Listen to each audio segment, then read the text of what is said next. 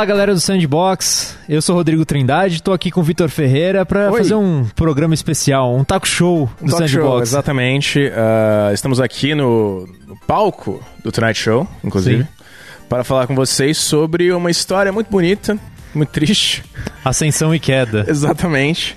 Mas a, a, gente ainda não chegou lá, né? Vamos, vamos fazer nossos recadinhos não, antes não, disso, né? explicar o que é o programa. A gente vai falar sobre a Telltale Games, que de surpresa, né, no final, da, no final de setembro, anunciou que vai fechar as portas em breve e que é um choque para todo mundo porque é um estúdio que, sei lá, de 2012 para cá, principalmente, era um virou uma maquininha de produzir é, jogos. Exato, né? era, uma, era um estúdio que parecia que estava indo relativamente tudo bem. Sim. E... Afinal, arranjando contratos, licenças, né, para produzir novos jogos. E fazendo jogos aclamados até, até um certo momento, né? Sim, exato. E, mas antes de mais nada, a gente vai agradecer aqui os nossos parceiros. Primeiramente, a HyperX, que hoje, excepcionalmente, só está fornecendo os fones para o Dan, que está acompanhando aqui o podcast para a gente, é, que forneceu, fez um upgrade recentemente para os fones Cloud Alpha, hum. com o cabo trançado removível, que é muito bom para você que fica lá no computador, de repente dá uma puxada para trás no banco e arrebenta tudo, mas não, com o cabo trançável removível, ele só solta do seu fone e já era, né? Você e não também... quebra o seu fonezinho. Exato. Exato, o fone, computador, a cadeira, é, toda a casa. Tudo. E também a GMD, não é mais Go Media, é GMD, ela ficou moderna, com um estúdio novo aqui, é, não é a nossa gravação, mas super confortável. E o Dan aqui que está acompanhando a gente nessa noite de o São Paulo. O homem do áudio. E é isso aí, vai pra vinheta.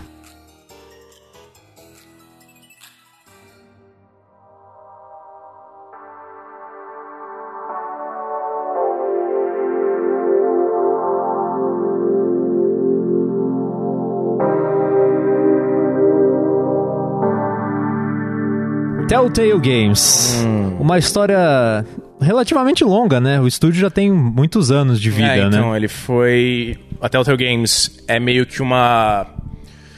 um refúgio uhum. da galera da LucasArts, principalmente. É, em 2004, o estúdio foi formado. Assim, tem que dar um contexto maior. Nos anos 90, a LucasArts e a Sierra Sierra, uhum. principalmente, eram as eram os reis e rainhas da, do gênero adventure, adventure, né? Point and click, era sinônimo com o gênero de PC e tal. Só que do final dos anos 90 pro começo dos anos 2000, o gênero começou a perder força. Sim. Tipo, shooters começaram a ficar mais interessantes, jogos de aventura e tal. Até o momento em que a LucasArts falou: a gente não vai fazer mais esses jogos de adventure, a gente vai ficar fazendo o jogo de Star Wars até literalmente o estúdio fechar. E, e a Telltale meio que foi formada. Não, a Telltale foi formada por três designers. É, por três é, antigos empregados Sim. do LucasArts, o Dan Connors, o, o Kevin Brunner e o Troy Mohinder, Mohinder uhum. que é o nome dele, que ficaram putos, basicamente, com o cancelamento de dois projetos, que foram os, a sequência do Full Throttle, que é um jogo de, de adventure de motos futuristas, é bem conceituado e tal. Que, se não me engano, teve um remake recente, né? Pra sim, sim, foi relançado versões, pela... modernos. Double Fine, pela né? Double Fine, que também é... De, de um gente ex, ex é, Lucas Arts. E também um jogo de Sam Max, Sam Max Freelance Police, que era o nome, que uhum. foi cancelado e acabou é, causando esse des desinteresse, desconforto nesses caras, e eles formaram um estúdio próprio com várias pessoas que também eram do LucasArts. No começo, era, eram uns, uns joguinhos bem. Assim. É... Você chegou a jogar esses jogos antigos? Não, esses jogos. Até certo ponto não. O primeiro jogo deles foi basicamente um, um, teste da, da engine deles, que era a Telltale 2, uhum. que eles usaram pelo resto da existência do estúdio, de 2005 a 2018, 13 anos usando a mesma engine que naquela altura não era um problema. Né? Exatamente. Né? Tipo, no começo, era, no começo era um teste. Era tipo um Texas. Eles fizeram um jogo de Texas Hold'em, é, de poker. Depois eles fizeram um jogo de CSI, o que é curioso. É, um jogo de Bone. Você já ouviu falar de Bone? Cara, eu... Não, não a série Bones. Sim, sim. Afinal, não tem o S no é final, é né? Bone é uma, é uma história em quadrinhos é, independente, Sim. que é bem legal.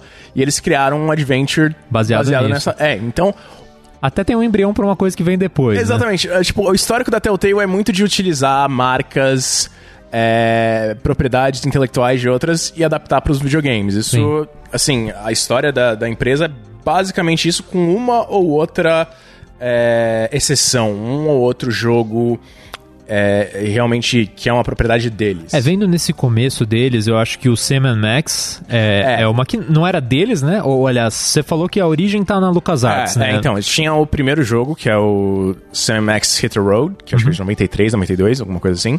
E eles queriam fazer um jogo novo com essa mesma marca, que também é uma quadrinha independente, inclusive. Ah, é? Eu não sabia. É, Max é uma quadrinha independente. Não sei se você... Acho que era na Fox Kids. Na Fox Kids eu acho que passava o desenho do Sam Max. Sim. É, e aí eles, eles... Quando a LucasArts não precisou mais dos direitos, eles pegaram, eles falaram é, com o criador do Sim. Steve Purcell, acho que é o nome dele. E eles criaram um novo é, jogo. É, eles já tinham feito isso antes, mas a- o, o formato episódico meio que se, se estabeleceu com o Sam Max é, Save the World, porque eram, sei lá, quatro ou cinco episódios. O, o formato episódico naquela época, ele tava tentando se estabelecer. é, tinha principalmente o, o Half-Life e o Sin, Sim. eram dois shooters, o Half-Life 2. Que é uma diferença muito grande, né? Se for pensar. Cara, Estamos esperando três até hoje. Exatamente. Mas o Half-Life 2, episódio 1 e episódio 2 começaram como uma forma alternativa da Valve é, produzir jogos mais rápido, que deu muito certo, como, como podemos ver até hoje. Sim. E aí eles, eles realmente se firmaram nesse formato episódico. Ahn, E, e assim, voltando, você tá falando do formato episódico, eu lembro, por exemplo, nos tempos do Wii, eles lançaram uma propriedade que essa eu acho que é deles, né? Que é Strong Bad. Que eu lembro Não, de. não é. Não, não é deles também? não, é Homestar, Homestar é baseado em Homestar Runner, que Aham. é um desenho em flash dos Aham. anos 90, 2000. Caramba, então, internet. tipo. Tem alguma coisa Tem, deles tem, que é tem Puzzle original? Agent. Puzzle Agent, Agent, eu acho que é realmente o único produto que eles mesmos criaram que não tem uma relação com outro produto. Eu acho que é esse, que é a Sim. un- a única exceção. Ah, que é um jogo muito legal. E uma coisa curiosa dessa, desses jogos, dessa fase inicial da Telltale, é que eles realmente abraçaram essa ideia de que nós somos a nova LucasArts, nós somos os novos criadores de adventures nesse estilo. Então, ah, era muito focado em quebra-cabeças, era muito focado Sim. num senso de humor meio. É, eu lembro, por exemplo, desse Strong Bad de. Eu não cheguei a jogar, mas foi um dos jogos de WiiWare, né? Sim, Aqueles sim. jogos, o sistema. é, a lojinha online do Wii. E eu lembro de ler nas revistas da época a galera falando: não, esse jogo é episódico e tal. Uhum. Tem uma história escrachada e é um pouco diferente das coisas que tem na plataforma. E também tinha um formato episódico que, pra época, era um pouco diferente também, diferente. né? Sim, sim. Ahn, e a partir, sei lá, depois. Depois disso, ainda abraçando esse espírito LucasArts, eles fizeram o Tales from the Monkey Island. Sim. Tales of Mon- Monkey Island. Que é baseado na propriedade lá de Que é, trás. é essencialmente uma sequência dos jogos da LucasArts, do, do Monkey Island. Também em formato episódico. Chamaram muito da galera que. que chamaram os dubladores, chamaram Dave Grossman. Que foi junto com o Tim Schafer, que é o cara da Double Fine, Sim, então sim. foi uma das mentes por trás. O, o Ron Gilbert também, que é o criador, Sim. em teoria, do, do Monkey Island. É, todos eles estavam meio que envolvidos, tirando o Tim Schafer, claro.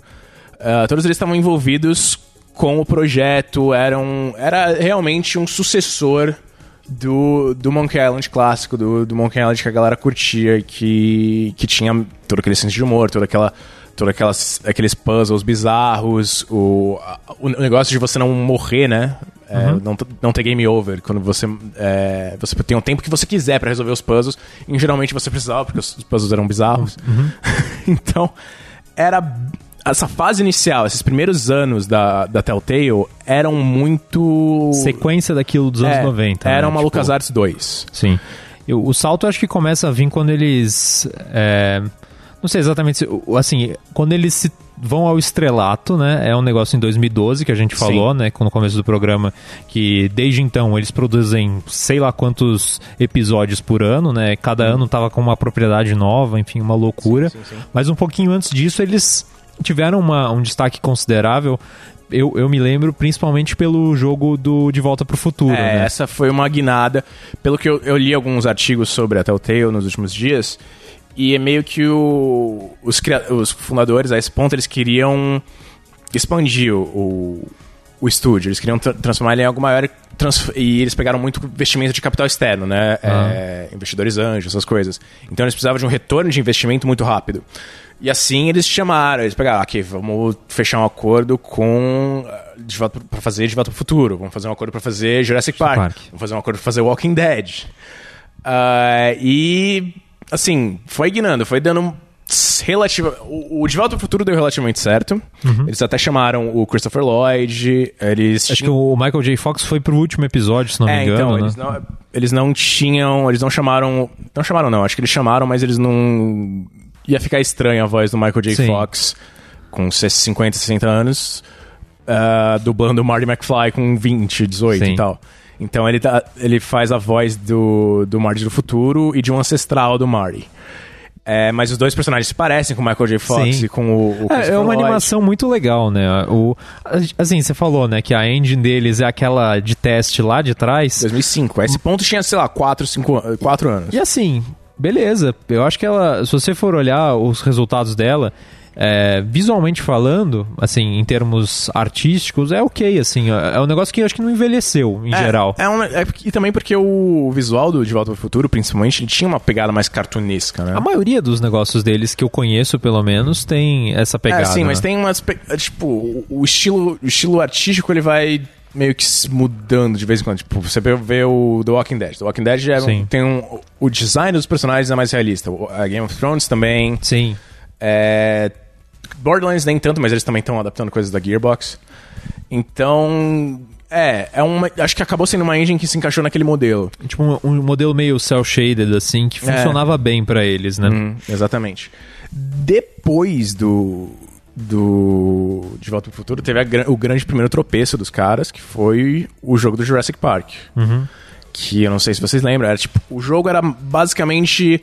É, ele é meio que acontece no meio dos eventos do, do primeiro filme. Uhum. Então você tá com o, o veterinário, que eu não lembro. Eu sou, eu sou um mega fã de Jurassic Park, eu não sei se vocês lembram da cena do, do Triceratops. O cara que cuida dele, tem um cara que está lá cuidando dele. Você joga com esse personagem. Uhum. Esse é o personagem, esse é um dos personagens centrais do jogo. É, e aí tinha, uma, tinha a ideia de várias perspectivas, vários personagens. Só que aquele modelo que eles estavam fazendo, que estava é, que era bem Lucas Arts, que era bem assim. Não começou a. Tava começando a. Chegou a desgastar, desgastar né? É, as pessoas estavam cansadas. Uh, a história não era interessante, as pessoas não, não, não curtiram o, o estilo. Então, eles precisavam que tudo desse certo com o projeto seguinte deles. Sim. Que era o The Walking Dead. E que eu acho que veio em uma boa hora, né? A gente estava comentando no nosso grupo do podcast, né, no WhatsApp, antes falando dos títulos da Telltale e tudo mais. E, aliás, sei, acho que foi no próprio grupo do Facebook que eu postei uma mensagem disso, né, hum. do, do Sandbox que 2012 não foi um ano muito forte para jogos, né? Foi um ano relativamente fraco, tanto Cara, que é, teve um ano mais de nicho, né? Tem é, tem não... um dos meus jogos favoritos de todos os tempos que é o XCOM Enemy Unknown. Ah, sim. É, então, tem um mas... dos meus maiores, tem uns desapontamentos gigantes, tipo Mass Effect 3, mas tem Dishonored. É um jogo, tipo, não é um, é um é um ano que, assim, teve um monte de coisa meio alternativa, assim, Exato. né? Que deu abertura para esse, esse Walking Dead ser um jogo, eu não vou dizer revolucionário, mas marcante, né? Foi Sim. muito marcante. Eu acho que foi marcante porque eles conseguiram construir, eles mudaram o foco um pouco. Jurassic Park até que tinha isso, mas nem mas era mais fraco. Mas o, o, o, The Walking Dead, ele tinha a pegada das escolhas, ele tinha. Sim. Ele mudou o foco. Ele não era sobre os quebra-cabeças, como era um Sam Max, como era o Hotel de Volta para o Futuro. Ele tinha uma ênfase muito maior na sua relação como Lee, é, o seu Lee, a, a, sua perspectiva como esse personagem, com os outros. O que você fazia com. É, as decisões que você fazia, como elas impactavam esses personagens, é, o jeito com que você tratava e criava a Clementine. Tudo isso a, a prendeu a galera. Sim. É, É, o texto, o roteiro era muito bem escrito, né? Os personagens eram. tinham uma presença, por exemplo, você lembra do Kenny até hoje, é um personagem memorável. Tem várias passagens que você não esquece, né? Eles meio que no cercadinho deles lá. é, com. Enfim, uma- eles arranjaram meio que um hotel pra ficar Sim, durante é um um motel. tempo. E, enfim, tem várias passagens que são muito Sim, memoráveis, essa né? parte do motel tem a parte que você tem que racionar a comida, é, tem, a, tem a parte em que você. A tem- invasão da loja com os zumbis tentando invadir a loja Exatamente. depois. Tem a parte do trem, tem a cena com o filho do Kenny, né? Que é, Sim. é- são tantos momentos marcantes e com tantas permutações e apesar da história central ser basicamente imutável, ah, Sim. você vai seguir aquela jornada Daquele jeito. daquele né? jeito. O que acontecer com os personagens provavelmente vai acontecer de qualquer jeito. Ah, eles conseguiram criar essa sensação de que você. O que você está fazendo tem um certo impacto, de qualquer Sim. jeito. Tipo, a- a- os fios, né? as- a- os fios que estão estão pendurando tudo aquilo não são tão visíveis, pelo menos à primeira vista. Se você jogar o jogo de novo, se você fazer umas escolhas diferentes, ah, ok, tá. Não, não tem tanta. Não tem uma variedade tão grande assim de, de finais, de rumos, mas eles conseguiram. Nesse sistema, eles conseguiram. é, prender os jogadores nesse sentido, de, de fazer. Ah, ok, esse é meu li, essa é a minha história e tal. Sim, tanto que no final é uma coisa que ficou marcante, né? é Mostrar as escolhas que você fez, né? E em relação aos outros jogadores, o Sim. percentual e tudo mais, comparar esse tipo de coisa. E, tipo, acabou sendo uma história muito marcante, que também, assim, ficou como uma referência pelo formato episódico e por ter sido um sucesso que a Telltale abraçou pra dali em diante, né? Foi um Exatamente. modelo que eles criaram, é, aprimoraram, né? Já havia, já era episódico antes, Exato. né? E daí abraçaram pra uma, virar uma máquina de produzir É, jogos. né? Isso, esse sucesso também causou meio que a semente da destruição da, da, da própria Telltale, né? Por quê? Ah, em primeiro lugar, eu estava lendo um artigo do The Verge que fala um pouco. Foi publicado em março, pouco bem antes do. Sim, do- muito, do muitos estúdio meses antes, né? É, mas que o estúdio já tinha já tava com umas com uns problemas e tal a esse ponto. E uma das coisas mais curiosas que eles falam do artigo é que o Walking Dead em parte deu tão certo porque teve menos interferência dos da gerência. Porque, o, porque o Jurassic Park deu tão errado e não vendeu o suficiente quanto eles queriam, eles tinham que acelerar o processo de produção, eles, tinham, eles não podiam discutir muito. Então, a equipe criativa, paradoxalmente, eles tiveram a chance de Na pressão eles tiveram mais liberdade. é, assim. exatamente. Eles- O, o- a dupla, né? O Sean Vanaman e o Jake Rodkin. é, que, que basicamente foram as grandes mentes por trás dessa primeira temporada. Eles é, eram pessoas que... Eles conseguiram é, ver, a ver, fazer a visão deles, fazer o que eles queriam sem sem bater tanto de cabeça com os outros, com os outros, com os gerentes, com os, com os próprios fundadores do- do- da Telltale. E deu certo. E esse sistema. Só que o que eles viram, o que, o, o que a gerência da Telltale viu é que, ok, vamos faz- dizer esse formato. Esse é o formato que dá certo. Vamos só fazer isso. Não vamos expandir, não vamos mudar significativamente. Ou, ou, por exemplo, você falou na, tecno, na parte tecnológica, não vamos mexer É, nisso, né? Tipo, as pessoas já reclamavam da, da engine a esse ponto, porque você não podia interagir com. Tipo, os modelos tinham que ser, que ser movidos à mão. Por exemplo, uma bola rolando no chão. O cara tinha que desenhar tudo aquilo se mexendo. Nossa. É extremamente cansativo. É, é um trabalho a mais absurdamente desnecessário. Que é um dos motivos que você vai ler do desenvolvimento dos jogos, que é super problemático, né? Porque os caras terminavam um episódio e já estavam no que eles É. chamam de crunch pro episódio seguinte crunch de uma outra temporada, assim, Exatamente, eterno, era um crunch né? constante. Eles saíam de um projeto, eles entravam logo no projeto seguinte. Não tinha tempo de descanso, não tinha tempo de pensar, basicamente. Não tinha tempo de daquele ócio criativo. Sim. Isso não existia. Era uma, ma- virou uma máquina de produção. Isso mesmo com eles expandindo muito a equipe, né? Se não me engano, quando eles fecharam, tava com mais de 200 funcionários. E Sim. eles mudaram de estúdio, compraram novos prédios, enfim, É, trocaram então. de lugar.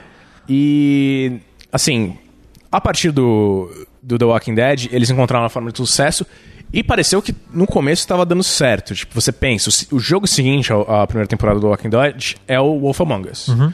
Que é. Tam... Eu, eu, lembro da gente jogar. Você apresentar esse, o primeiro episódio. Eu, hum. Infelizmente eu nunca terminei, né? O Among Us, mas é, é, marcante, né? E é baseado num negócio não tão popular, né? Também, é, baseado na HQ Fábulas do Bill Willingham, que é basicamente. Uh, os personagens de conto de fada acabam tendo que fugir do, da realidade deles e tendo que morar em Nova York. Uhum. Tendo que viver a, tipo, encontrar um jeito de viver a vida deles lá.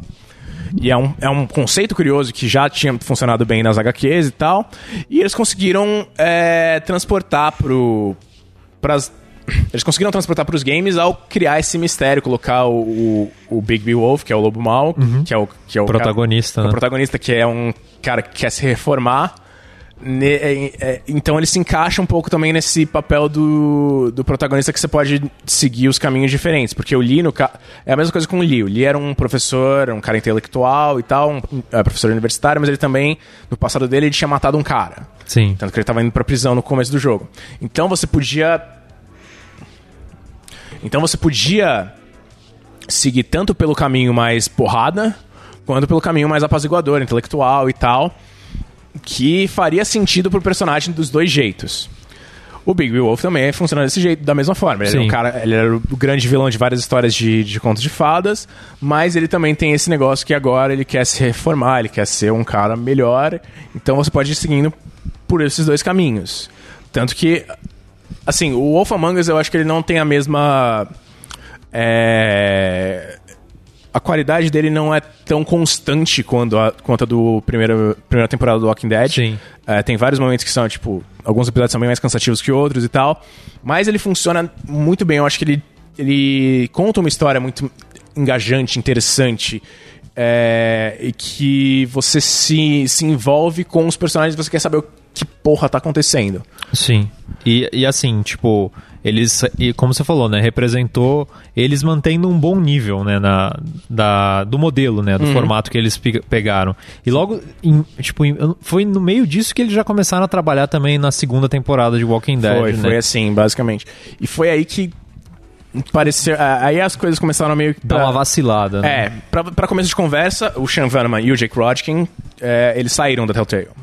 Dizem que por causa que eles batiam muito boca com principalmente o Kevin Brunner, que o Kevin Brunner ele meio que tomou, ele virou CEO e ele tem, ele, segundo a, a, matéria do The Verge e várias outras matérias, ele tinha um uma ele era bem controlador, ele, ele fazia um micromanaging, né? Ele via Sim. todos os aspectos do jogo, eles queria é, é, gerenciar todos os aspectos. Em tudo, né? É, ele se envolvia em todos os aspectos do jogo.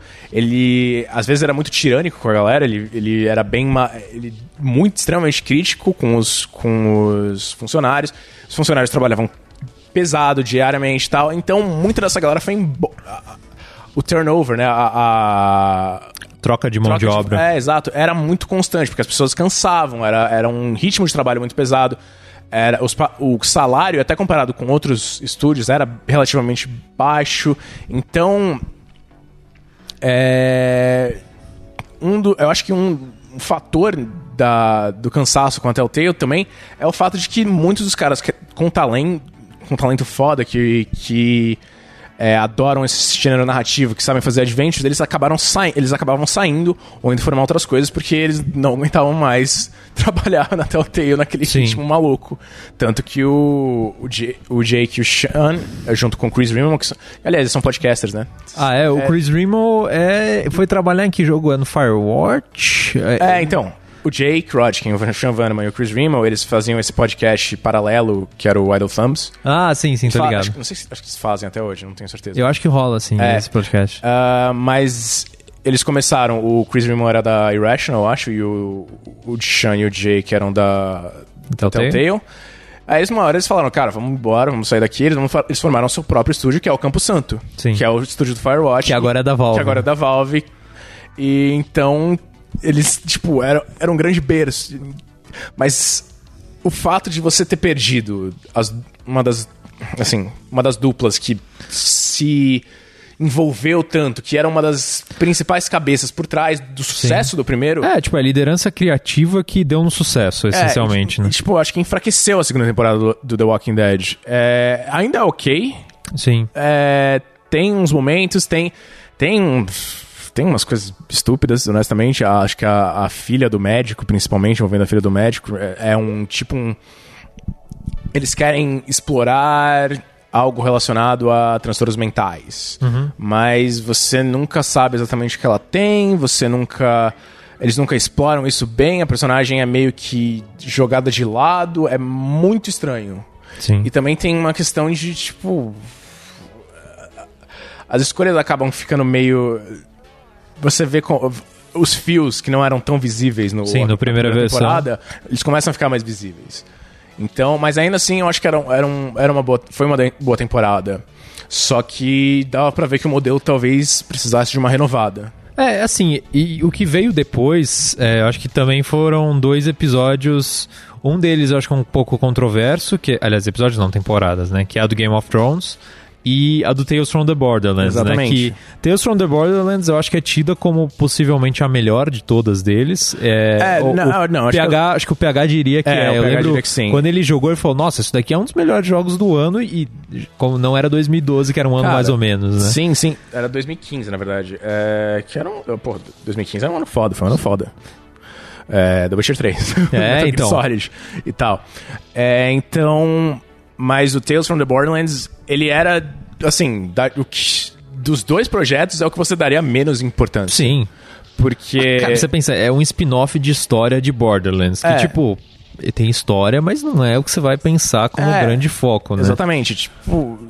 É um, é um humor que pra mim, eu não curto muito Borderlands. Não Sim. é, um, não é um jogo que me, me, dá, me dá interesse. O, o, humor, o senso de humor do jogo, o senso de humor dos Borderlands me deixa meio. Ah. Então, o que, você, o que o público tava realmente curioso pra ver é o Game of Thrones, que era o. Cara, imagina, é um. É um Era a maior propriedade do momento. era, né? é a maior, ainda é, né? De certa forma. É, tipo, tinha várias vertentes, tinha vários jeitos de fazer funcionar. Mas o que, a história que eles contaram era muito chata, era muito. Você achou muito ruim? Eu, cara, Porque assim, ó, o problema maior dessa história é que é um simulador de esfregar areia na sua cara, de esfregar sal no seu olho. Porque tudo que você escolhe, mesmo que dê Dá tenha merda. certo, dá merda depois. Então, tipo, tem um momento que você fala, ah, vai tomar no seu cu. É um pouco que nem Game of Thrones de verdade. Não, mas cara, ainda assim.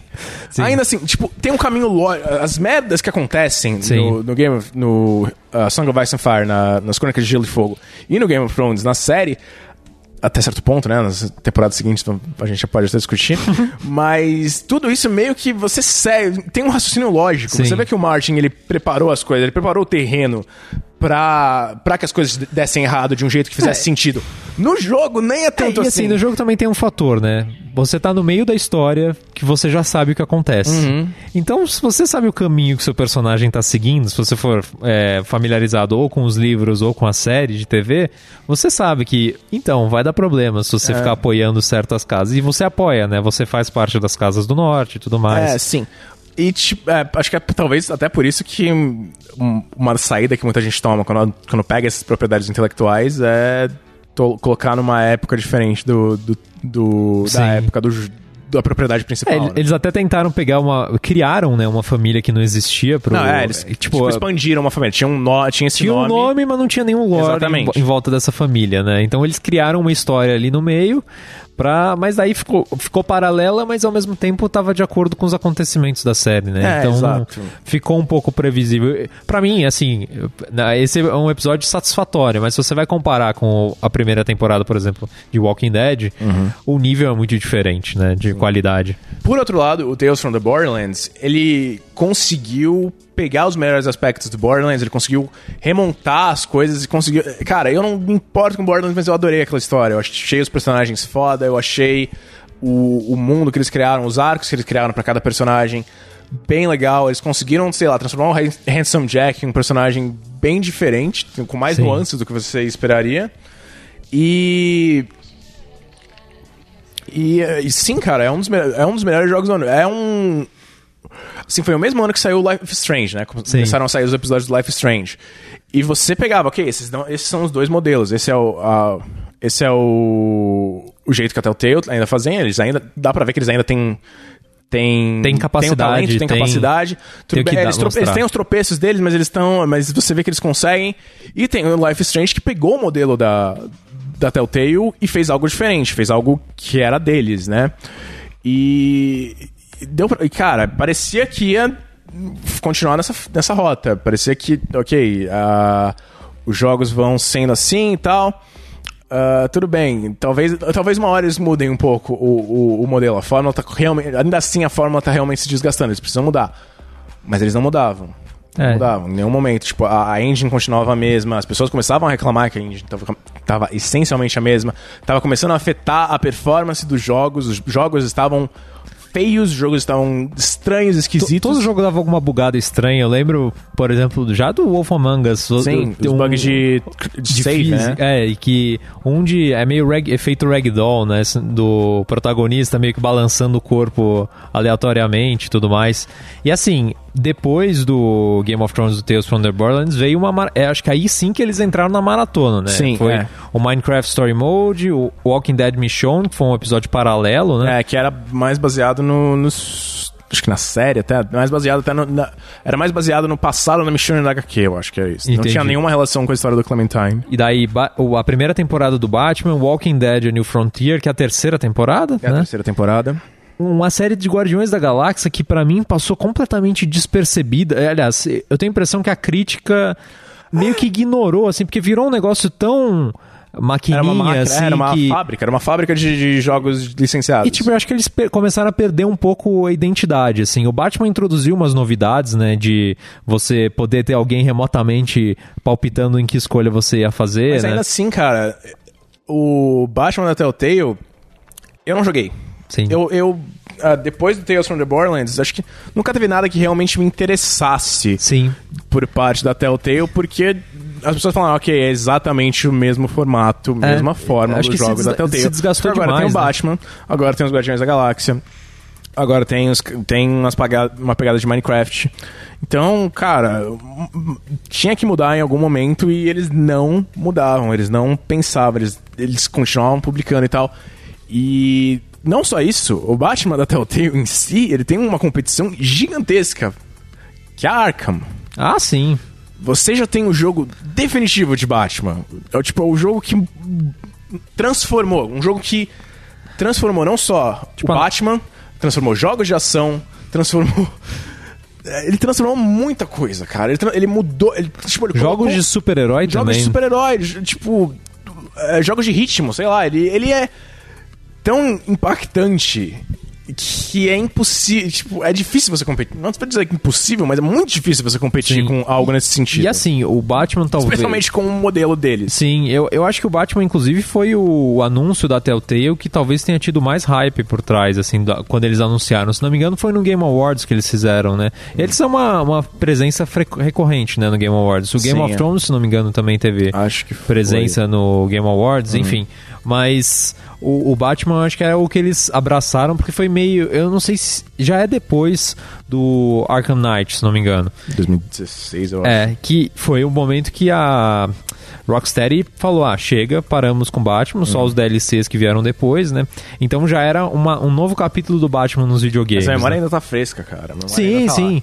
Não, e, e assim, por mais que eu, eu não acho o Arkham Knight lá muito especial, Não, é, né? não. Mas o que, o mais que a. Rocksteady fez foi estabelecer um novo paradigma, né? E a- chega a Telltale com um formato que tava desgastado, ta- tinha uma outra novidade, mas era muito mais simples e narrativamente falando, não sei se diferenciava tanto. É. E assim, um jogo desses, no formato da Telltale, se a narrativa não é, lá, é muito boa, o jogo perde um pouco o valor, É, né? A, a pegada do jogo é realmente nesse depois da guinada do Walking Dead, a pegada é a narrativa, é a história, é o, é o roteiro. Porque é... em termos de jogabilidade é muito simples, né? É escolher pergunta, se deslocar por ambiente, às vezes um quick time event. E vendo, tipo, por trás das cenas, aparentemente tinham é, pesquisa e desenvolvimento pra expandir essas coisas, pra fazer quick time events diferentes, pra fazer não sei o que diferente. Mas acho que principalmente Kevin Brunner ele queria manter essa fórmula porque ele sabia que era a fórmula que, tava, que dava dinheiro. Só que aparentemente não dava dinheiro. Segundo, é, eu tava lendo uh, logo depois que o anúncio da, do fechamento do estúdio, um repórter é, via Twitter ele falou assim, basicamente, segundo as fontes dele, basicamente as únicas coisas que deram dinheiro na história da Telltale foi a primeira temporada do Walking Dead e o Minecraft Story Mode. Sim. Essas foram as únicas coisas que deram, que realmente deram um retorno significativo, que, que tipo, o investimento valeu realmente a pena. Telltale, o Batman, a primeira temporada do Batman foi, ter, foi muito fraca, tipo, o retorno foi muito fraco, não vendeu muito bem. A segunda temporada do, dele até, até vendeu um pouco melhor, Guardião da Galáxia não vendeu bem. Então, eles precisavam encontrar um jeito de, de, de repensar o que eles estavam fazendo, mas e até porque eles tinham um caminho em mente, né? Que é, na, essencialmente tornar. Acho que algumas pessoas poderiam até criticar os jogos deles como filmes, é, filmes interativos, né? E eles pensaram nisso, né? É, eles é. Aliás, inclusive a única coisa que segue de pé é a parceria que eles fizeram com a Netflix é. para tornar alguns dos jogos filmes interativos, é, é, séries interativas. O Minecraft né? vai Minecraft que é a coisa que deu mais dinheiro para eles, Sim. vai virar um, uma série interativa pela, pela Netflix. Então, nesse aspecto, sim. Tipo, você pode remover partes do gameplay e se focar só nessas áreas, assim. Transformar meio que um você decide. E, e eu acho que assim, o que a gente tira, a gente fez um recap da história, da ascensão e queda, né, da...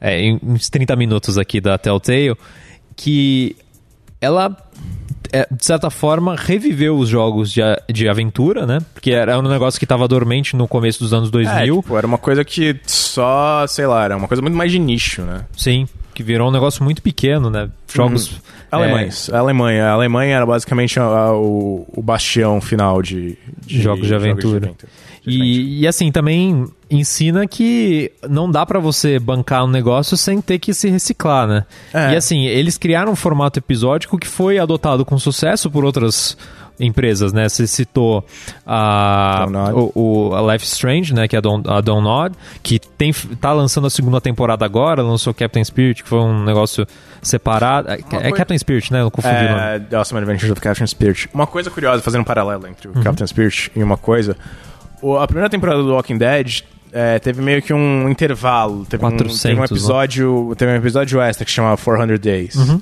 E eles falaram, ah, cara, você, é, as escolhas que você fizer vão impactar coisas na segunda temporada. E aí você vê, assim, é, são uns personagens aparecem em uma hora e não tem o menor impacto no que você faz na história. Sim. Então, já meio que falar, ok... Uh, uh, eu, eu sinto que eu perdi meu tempo. Sim. Jogando isso. É, essa eu nem cheguei a. Eu tava lá no meu pacote do Steam, não, não cheguei a é, tocar então, nele, por não, exemplo. É, nem, nem precisa. Tipo, é, são episódios curiosos, mas, tipo, são Sim. trechos curiosos, mas eles não, não acrescentam muita coisa na história. Só que essa questão dos jogos episódicos é, foi além, né, dos jogos de aventura, né? Por exemplo, o Hitman apostou Hitman. nesse formato. No primeiro jogo, é agora. Exato, agora vai ser de é, voltar pro antigo, né? Exato. Mas eles mostraram uma nova forma de você publicar jogos, né? É. É, tanto que você pensa. Acho que o Phil Spencer tinha falado que. Já que a gente tá no, no estúdio de Xbox. uh, o Phil Spencer tinha falado que um dos, é um dos problemas de, de jogos narrativos é que eles são muito difícil, especialmente no modelo que o Xbox está seguindo agora. Então, eles tinham pensado, em parte com o Game, com o Game Pass, uhum. de ter esse formato um pouco episódico, um formato meio Netflix para jogos com ênfase em narrativa. E acho que ele pegava muito disso da própria Telltale. É, tipo, é, é, o modelo que eles, que eles viram que funcionou, viram que dá certo. É... Então, tem esse mérito, tem esse, esse aspecto que a, que a Telltale demonstrou, especialmente com Walking Dead, mas ele... Ela não refinou, acho é. que nesse formato, né, do... Você falou da engine e tudo o trabalho que é, dava... Ele, tipo, depois, é, então, Kevin Brunner, no, no final do ano passado, acho que ele acabou saindo do. Uhum. Tipo, ele acabou sendo forçado, até pelo que eu sei. Sim, da diretoria, sim. diretoria. Eles impuseram um novo CEO ali é, dentro. É, colocaram uh, Pete Hawthorne, eu acho que é o nome dele, que era da Howley, Pete Howley, que era da Zynga. Uhum. E aí eles falaram, ok, uma re... ótima escolha. é, né? a gente vai reformular o estúdio. Eles demitiram uma boa parte do. Demitiram 90 pessoas. É, foi aí que começaram a sair esses artigos sobre a cultura desgastante dentro do estúdio e tal, que é o, o crunch eterno que você mencionou. E, uh, mas ainda assim, o, parecia que ia dar tudo certo. Eles falaram que, ok, a gente vai usar engine, uma engine diferente, a gente não vai mais usar até o Telltale 2, as pessoas estão reclamando e tal. E a gente fechou esse acordo com a Netflix, já, né, já que a gente vai fazendo essas comparações e tal, para fazer um negócio de Stranger Things, para fazer coisas, é, fazer uma série de projetos diferentes. Parecia que ia tudo certo, até dia 21 de setembro eles falaram, ok, a gente vai fechar a porta. De repente. E tipo. Tinha, eu, eu lembro de ler também nesses. É que agora eu não lembro qual que era a empresa, mas que tinha uma rodada de investimentos que eles estavam aguardando, que era pelo visto. a Lionsgate. Lá, isso. É, que é produtora, de cinema, cinema, né? E daí de repente caiu e, E acabou. não tendo esse Não investimento, acabou o dinheiro, teve que fechar o estúdio, né? Teve que fechar o estúdio, mandou, mandou as pessoas pro olho da rua sem rescisão de contrato, sem benefício, sem é, plano de saúde até, até mês seguinte, sem... Então, cara... Então, a- aí você que gosta dos Estados Unidos, pega a Telltale pra como exemplo. Então, mas é, não que o Brasil seja muito diferente. A gente tem os nossos. Você, você Tem- que tem você, direitos, você tem que direitos. Tem, você que tem uma namorada que trabalha na Abril, sabe muito bem que.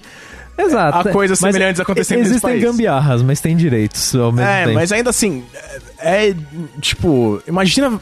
E, e- e você vê os funcionários, você lendo as histórias dos funcionários, eles não tinham a menor ideia de que isso ia acontecer. Eles falavam aqui. ah, eu tava lendo o, o feed do Twitter da, acho que é Emily Grace Buck, acho que é o nome dela, que era uma designer narrativa desses jogos, tipo, trabalhando em Guardiões da Galáxia, ela tava trabalhando na última temporada do The Walking Dead, que inclusive, vamos falar, tem o risco de não terminar, né? Sim.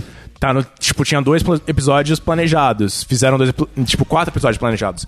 Fizeram dois, e aí o estúdio fechou e ninguém vai fazer. Tem o, o resto da equipe vai fazer o Minecraft pra Netflix.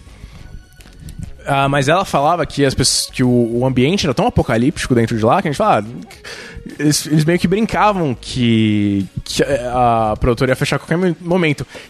De Mas mesmo assim, eles ficaram, tipo, eles ficaram em choque. Realmente, a empresa fechou em algum momento É, do é nada. muito estranho, porque tipo, os caras estavam com trabalho sem parar, um monte de coisa pra entregar, vários contratos, contrato pendente, né, com Walking Dead, por Exato. exemplo. Com Tinha projeto de Stranger Things, Eles tinha projeto de Wolf gente. Among Us, tipo, Uma pessoa acabou- tinha sido contratada, teve que via, Mudar- tipo, mudou mudar de- de, outro lugar do país até a, a Baía de São Francisco, que é um, vamos falar, um dos lugares mais caros de se viver, Do mais mundo. caro de se viver nos Estados Unidos.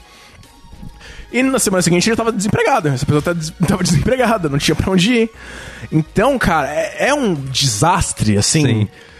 é, em tantos níveis, é, tipo, criativo, cultural, com, com os trabalhadores dele, com os funcionários, que eram os caras que estavam fazendo os jogos, que eram as pessoas responsáveis pelo sucesso do estúdio. É, é triste, cara. É muito. É muito escroto. Não, é uma situação deplorável. Tipo, eu acho que foi uma ganância e eles não. Não, foi ganância, foi mau planejamento, mau gerenciamento, Sim, crescer sim. muito rápido. Exato, cresceram demais, não, Eles cresceram- não melhoraram as ferramentas Eles de cresceram, trabalho. é, eles cresceram muito rápido, mas eles mantiveram um pensamento ainda meio fechado. Sim. E, tipo, eles nunca pensaram, sei lá, pelo que eu entendi, pelo que eu vi, né? Eles nunca pensaram, ah, aqui, vamos tentar fazer um negócio nosso? Fazer uma, algo... Original. né? É, tipo, não teve um momento Mass Effect deles. Sim. Tipo, a BioWare falou, ok... É, com a gente- licença, você tem que pagar a licença é, a também, tem- né? a gente- Então. A gente fez um jogo de Dungeons Dragons, a gente fez um jogo, um jogo de Star Wars. É, vamos fazer alguma coisa nossa. E acho que não, ele só queria, ele só ficava nesse loop de vamos fazer produções baseadas nas última, nas nos, nos jogos ou nas propriedades do momento. E acho que acabou, acabou nesse estado.